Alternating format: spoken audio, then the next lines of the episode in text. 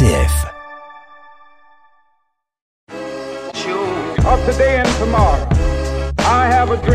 Bonjour et bienvenue dans notre nouvelle émission Révolution fraternelle, émission du Secours catholique Caritas France.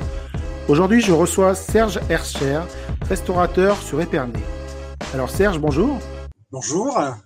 Alors, vous allez nous raconter ce que vous venez de vivre il y a quelques jours avec quelques personnes migrantes sur Épernay et une initiative que vous avez eue dernièrement. Et je vous écoute.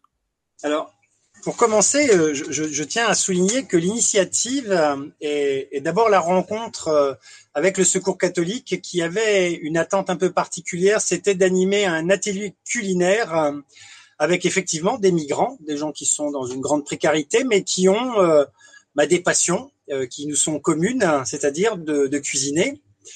Et donc, euh, nous, les cuisines du restaurant sont fermées depuis des mois. Et comme je suis un peu un, juste, au boutiste et que je pense qu'on peut toujours aller plus loin dans les démarches, au fil des rencontres, je me suis, je me suis rendu compte que on pouvait certainement faire beaucoup plus que de faire un atelier culinaire. C'est-à-dire pas seulement que ça reste un, un cercle restreint c'est-à-dire moi, le Secours catholique, les participants, mais qu'on pouvait ouvrir les portes, euh, un peu comme les portes du paradis ou comme les portes du Seigneur, qu'on pouvait vraiment ouvrir très grand les portes de notre maison et proposer quelque chose de peut-être très différent, c'est-à-dire de créer un atelier culinaire euh, et de proposer la vente, donc la commercialisation des recettes que l'on aurait sélectionnées. Donc voilà comment ça s'est fait. La démarche est d'abord venue du Secours catholique, avec des gens que je connais un petit peu au niveau de la paroisse. Et, euh, j'ai voulu aller plus loin dans la démarche. Donc, euh, alors vous allez justement peut-être reprendre cette démarche-là, mais alors comment s'est passé aussi cette première rencontre du Secours catholique? Est-ce que vous connaissiez le Secours catholique auparavant ou, bah, c'est venu comme ça? Alors, faisant partie de la paroisse d'Épernay, en pratiquant, forcément, il y a des événements parfois auxquels on peut être associé euh, dans la communauté. Euh, on connaissait leur action, je savais pas qu'elle était euh, parfois orientée vers les migrants, mais que ce soit vers eux ou d'autres, ça n'avait pas d'importance. Euh, j'ai découvert euh, Agnès ici qui s'occupe du secteur d'Épernay. J'ai découvert en elle quelqu'un de, de, passionné et de totalement investi au service des autres. Et je crois que quand on fait ce genre de rencontre dans la vie, si on a peut-être une, certaine sensibilité, on peut que répondre à l'appel. Donc il est, c'est un appel large. Hein. D'abord un appel de chrétiens. Euh, on est sollicité par des, des, des équipes qui essayent justement d'apporter un soutien à des familles qui sont dans des détresses parfois morales. Et là, en l'occurrence, une des participantes, ils étaient deux. Il y avait Goula et Aramaïs. Goula est ouïghour. Euh, elle était plutôt dans une période assez morose, hein, toutes les difficultés que peuvent avoir des migrants avant d'obtenir des papiers. Euh. et elle, elle avait voulu justement un atelier culinaire parce qu'elle participait à pas mal d'activités au niveau du secours catholique et elle a eu envie justement de faire quelque chose de plus élaboré. Et c'est pour ça qu'on est venu me chercher. Très bien. Donc, euh, en plus, dans une période un peu difficile pour vous, parce que sans activité euh, forte, peut-être? Alors, nous, on a une double, une double casquette. On a le restaurant qui, effectivement, est complètement à l'arrêt même si on a maintenu un drive euh, pour les différentes fêtes de l'année, Noël, Saint-Vincent, Saint-Valentin. Et puis la prochaine sera encore une fête où l'établissement sera fermé puisque c'est la fête des mères. Donc on avait quand même une petite activité. Puis à côté de ça, j'ai une activité de traiteur et j'ai continué à travailler avec les entreprises. Donc l'outil n'était pas complètement euh, à l'arrêt, mais loin de ses capacités. D'accord. Parce que alors euh, par rapport à ses capacités, c'est-à-dire là comment ça s'est passé avec euh, avec euh, ces deux personnes Comment vous avez pu euh, travailler, faire les choses ensemble? Alors, on a monté un projet dans le temps, c'est-à-dire que ça, ça s'est fait à peu près sur cinq semaines. Je les ai rencontrés une fois par semaine. On a d'abord appris à se connaître, on a écouté leurs envies. Ensuite, ils nous ont fait goûter des plats qu'ils aimeraient mettre en avant. Et devant tant de motivation, j'ai dit, ben, on va éventuellement aller au marché un jour ensemble. On va faire des achats et je vous propose de venir travailler dans le restaurant et élaborer vos recettes dans un restaurant, directement dans nos cuisines. Et c'était l'étape juste avant de se lancer, de dire, eh bien, ça a tellement bien marché, euh, l'état d'esprit est vraiment euh, une grande harmonie, il y a beaucoup d'humanité, c'est un échange qui est très très fort. Sur le plan humain, c'est une... Euh, je pense que peu de gens peuvent savoir parce qu'on a vécu quelque chose euh, dans la relation. Il n'y avait pas forcément les mots parce que ce sont des gens qui ne parlent pas le français, hein, qui essayent d'accéder à notre langue, mais qui ont d'énormes difficultés. Mais d'abord, il y avait le regard des yeux, et puis il y avait principalement celui du cœur. Eux étaient très heureux de donner un sens à leur journée, d'avoir cet accompagnement.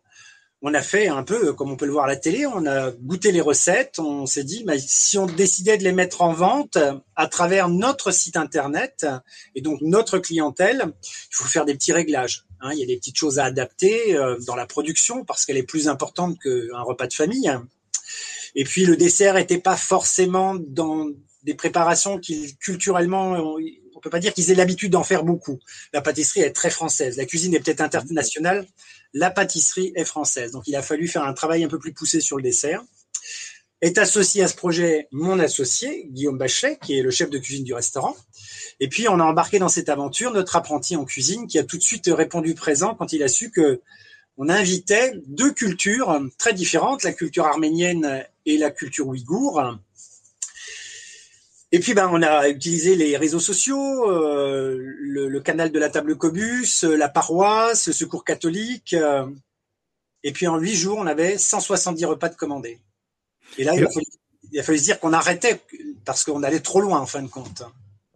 Mais vous êtes bien parti, en effet, de vous, de recettes que vous ne connaissiez pas, de plats que... Totalement, inconnus. Et, et, du coup, c'est un échange. Oui il n'y a rien d'unilatéral dans ce projet. Il n'y a pas un qui donne et l'autre qui reçoit. C'est une communauté d'esprit au service de la culture gastronomique. Et on a découvert, alors Aramaïs était cuisinier en Arménie et en Russie, donc c'est quelqu'un qui a une maîtrise technique hein, dans le rythme du travail. Euh, Goula, beaucoup moins, c'est une cuisine familiale, mais ils ont des cultures où quand ils reçoivent, ils font beaucoup à manger je pense qu'elle a été surprise par le volume que ça allait représenter, parce que Goula a préparé les deux entrées, les samsa et les monti, deux préparations de chez elle, et Aramaïs a préparé ce qu'ils appellent un kebab à base de volaille et d'une salade de légumes, et le dessert. Donc il y avait une vraie répartition de postes pour qu'ils se marchent pas sur les pieds dans la cuisine. C'était très réparti géographiquement. Et nous on les a accompagnés, euh, mon associé Guillaume, Florian comme petite main, et puis euh, moi avec le Secours catholique parce qu'il était important que le Secours catholique, Agnès et Nathalie Balu soient présents dans la cuisine, parce que ces personnes-là ont l'habitude de les côtoyer. Hein, ils sont habituellement au Secours catholique d'Épernay, ils se côtoient pour des petits ateliers, des promenades, des promenades, des rencontres. Et donc, je voulais qu'ils se sentent en totale confiance chez nous. Et ça a largement dépassé ce cadre-là. C'est-à-dire que je, je, vais changer de thématique, c'est-à-dire au lieu, en, dehors du fait d'évoquer euh, l'aspect culturel et gastronomique, euh, le, regard qu'on peut avoir sur les migrants, parce qu'on sait que dans tous les pays du monde, il y a une forme de barrière aux migrants. Moi, je pars du principe qu'on habite, à peu près tous sur le même caillou, jusqu'à preuve du contraire, on vient tous de la même planète. Hein. Qu'on soit d'en haut ou d'en bas, euh, je pense qu'on se doit le respect et qu'on doit avoir un projet commun humain.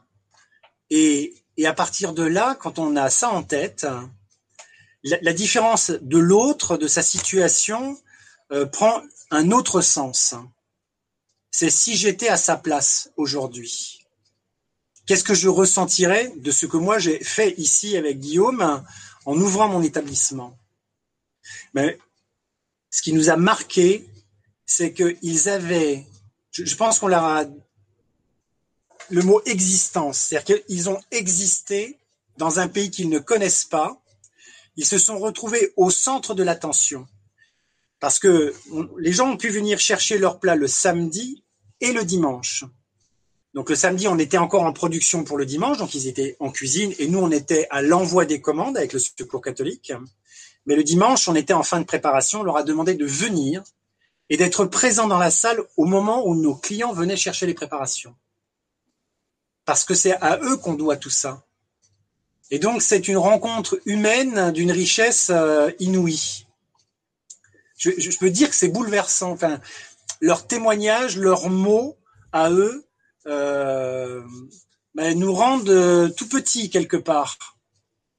Parce qu'il y avait une, reconnaissance immense pour ce qu'on avait vécu ensemble. Moi, j'ai eu le bonheur de les revoir cette semaine pour les accompagner dans, dans, un autre domaine.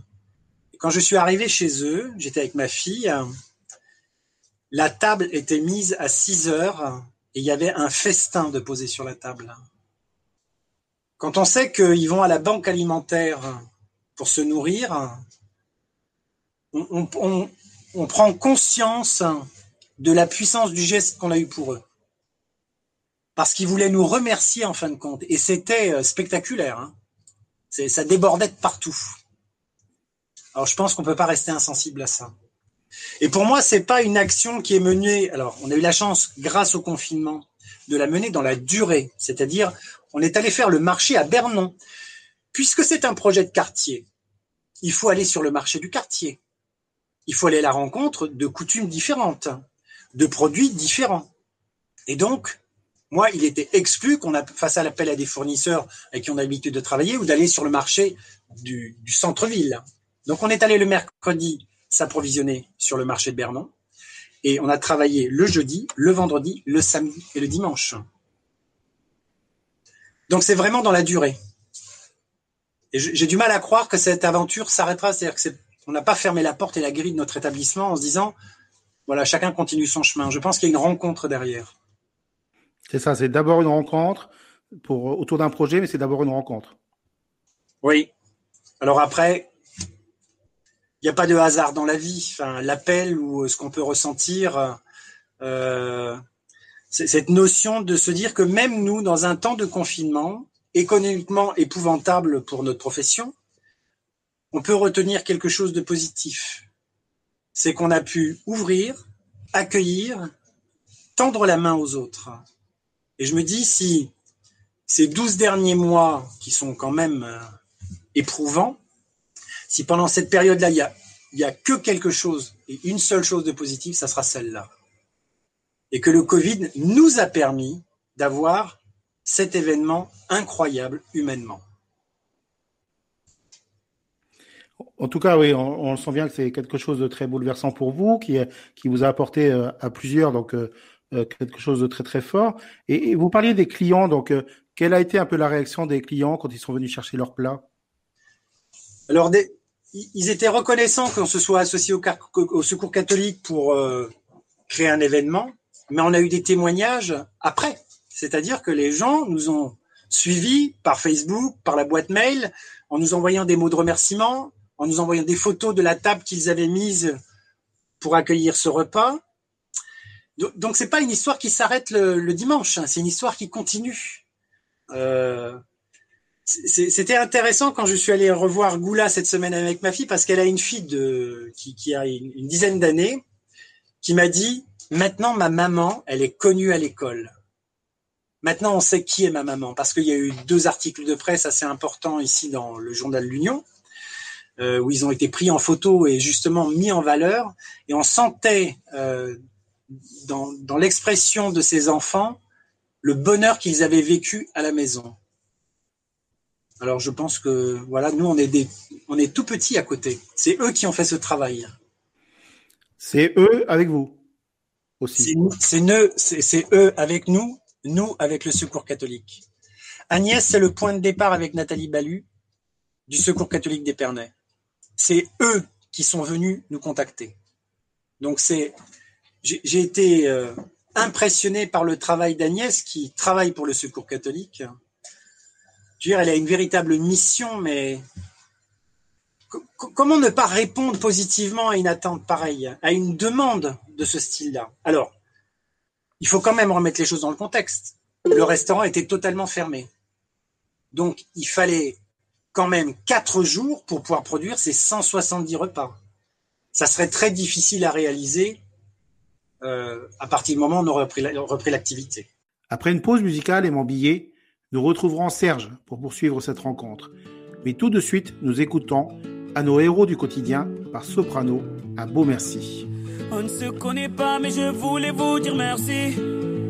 Si vous saviez combien vous avez changé ma vie, sans vraiment le savoir, vous avez fait de la magie. Moi qui ne croyais plus en moi ni en l'avenir. Combien de fois ai-je voulu tout foutre en l'air? Je n'avais plus la force et l'envie d'aller faire ma guerre. Je n'avais plus le souffle pour faire tourner la roue. Jusqu'au jour où le destin vous a mis sur ma route. Oui, c'est vous qui m'avez réanimé.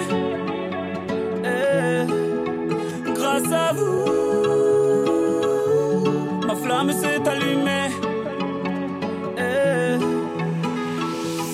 On a tous un jour eu ce moment de magie, croisé ce héros malgré lui qui vient sauver une vie. Un mot, un sourire, une histoire. Et l'espoir fleurit à tous ces héros malgré eux. Je voulais leur dire merci. I have a dream that one day this nation will rise up. We hold these truths to be self evident. I have a dream. Les allocations familiales? Je ne sais pas. L'assistante sociale n'en a pas parlé.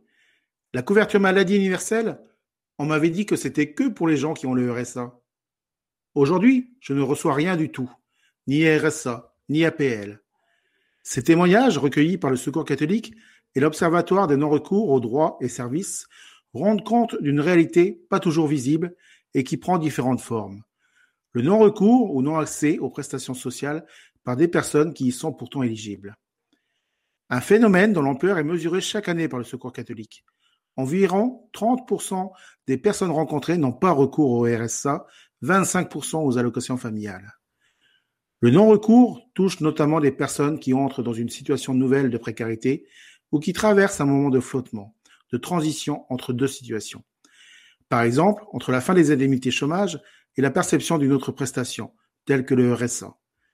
En cause dans ce non-recours temporaire, la nouveauté de la situation pour la personne concernée, la méconnaissance de ses droits, mais aussi le cumul des difficultés.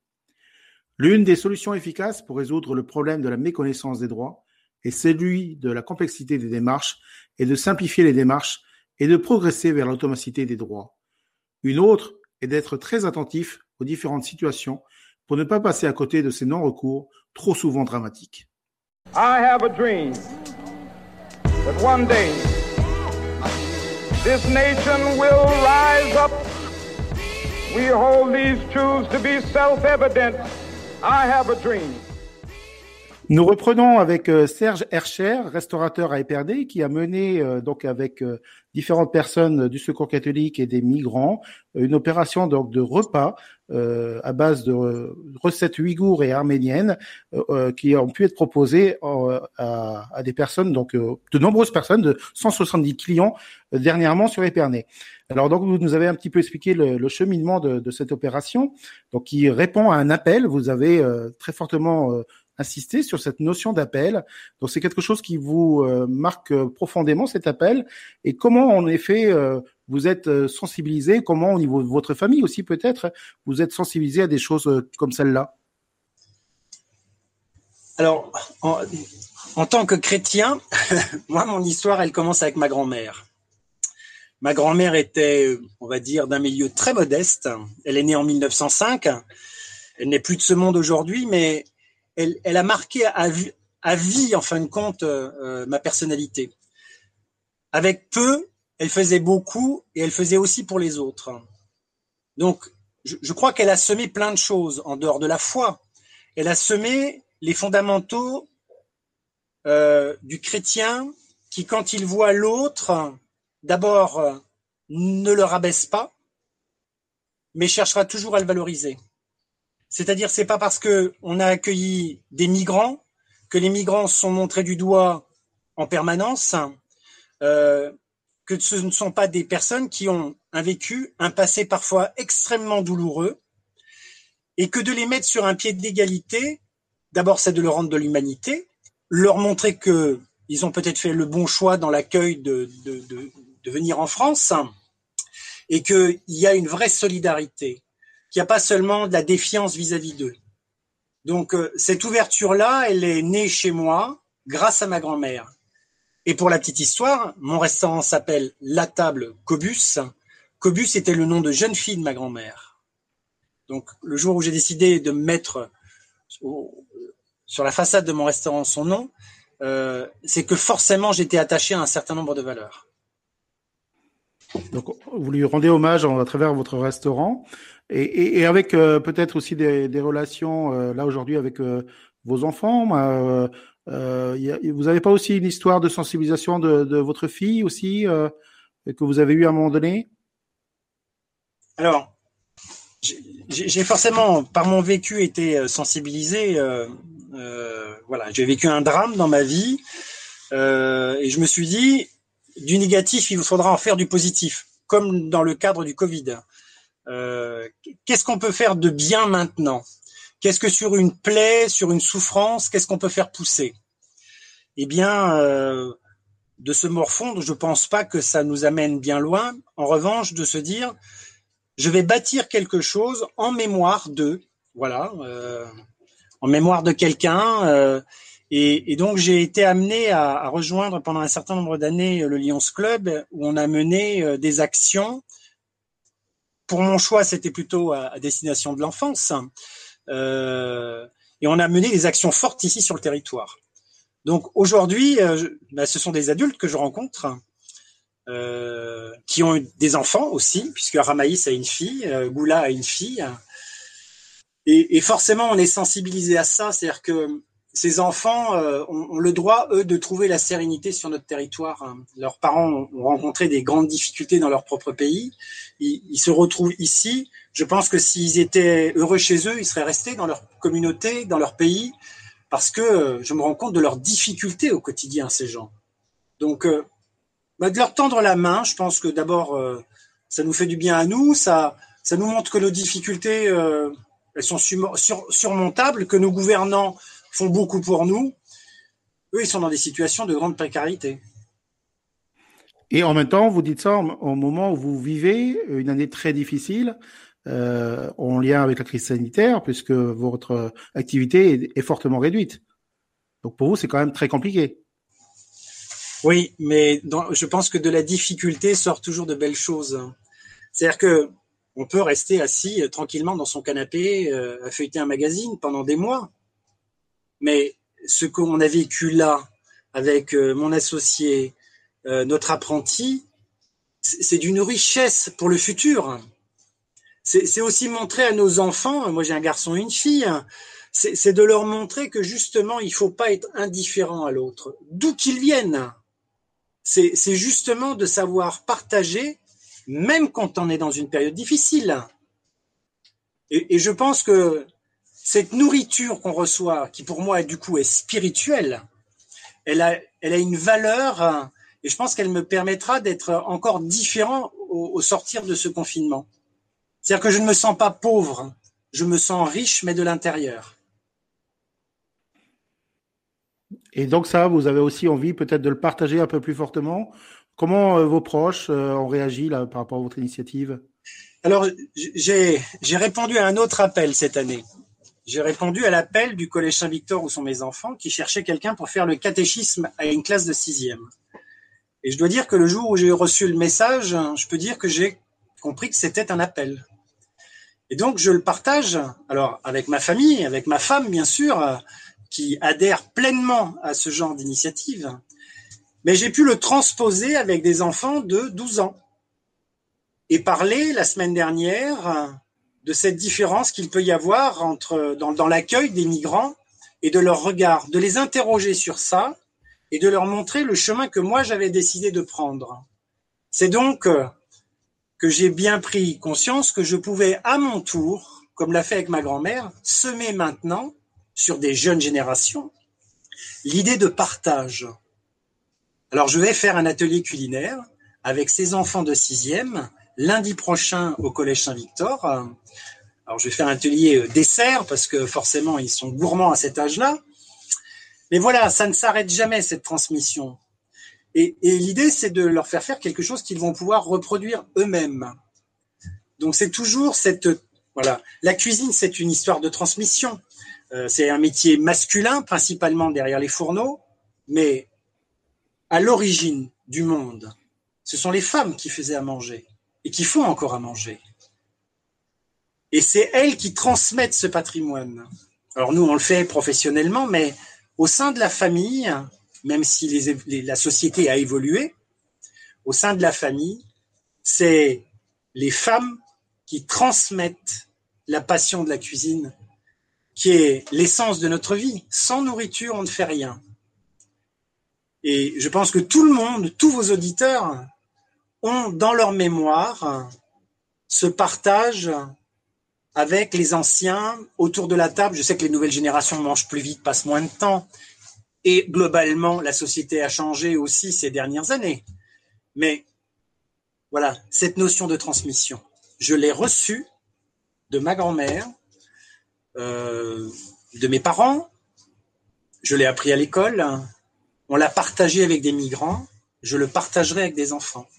Et pendant cette pandémie, j'ai été également sollicité par la maison de retraite d'Aï pour aller faire deux ateliers pour des personnes âgées. Là aussi, c'était une grande rencontre. Parce que on découvre la solitude, la maladie, et on peut, l'espace d'un, cours de cuisine, euh, faire sourire, émerveiller. J'ai fait une rencontre incroyable avec une dame qui n'était jamais sortie de sa chambre, qui est venue pour la première fois assister à quelque chose, et c'était l'atelier cuisine. Et ça, c'était en octobre, et depuis, je suis en contact tout le temps avec elle. Donc, voilà, l'appel. Alors, l'appel de qui? De quoi? Je laisserai vos auditeurs euh, faire leur propre chemin. Euh, je ne peux pas cacher la profondeur de ma foi. Euh, et c'est en ça que il est important de communiquer. Après, chacun fait le chemin qu'il veut dans le sens qu'il souhaite. Moi, je dis simplement pourvu qu'on ait semé. Après, je ne serai pas forcément là pour la récolte. Mais vous êtes déjà là quand même en partie, puisque vu les, les rencontres et justement ces témoignages de rencontres qui se poursuivent, euh, je pense qu'en effet, il y a des semences qui sont germées, qui ont germé et qui vous donnent euh, toute satisfaction.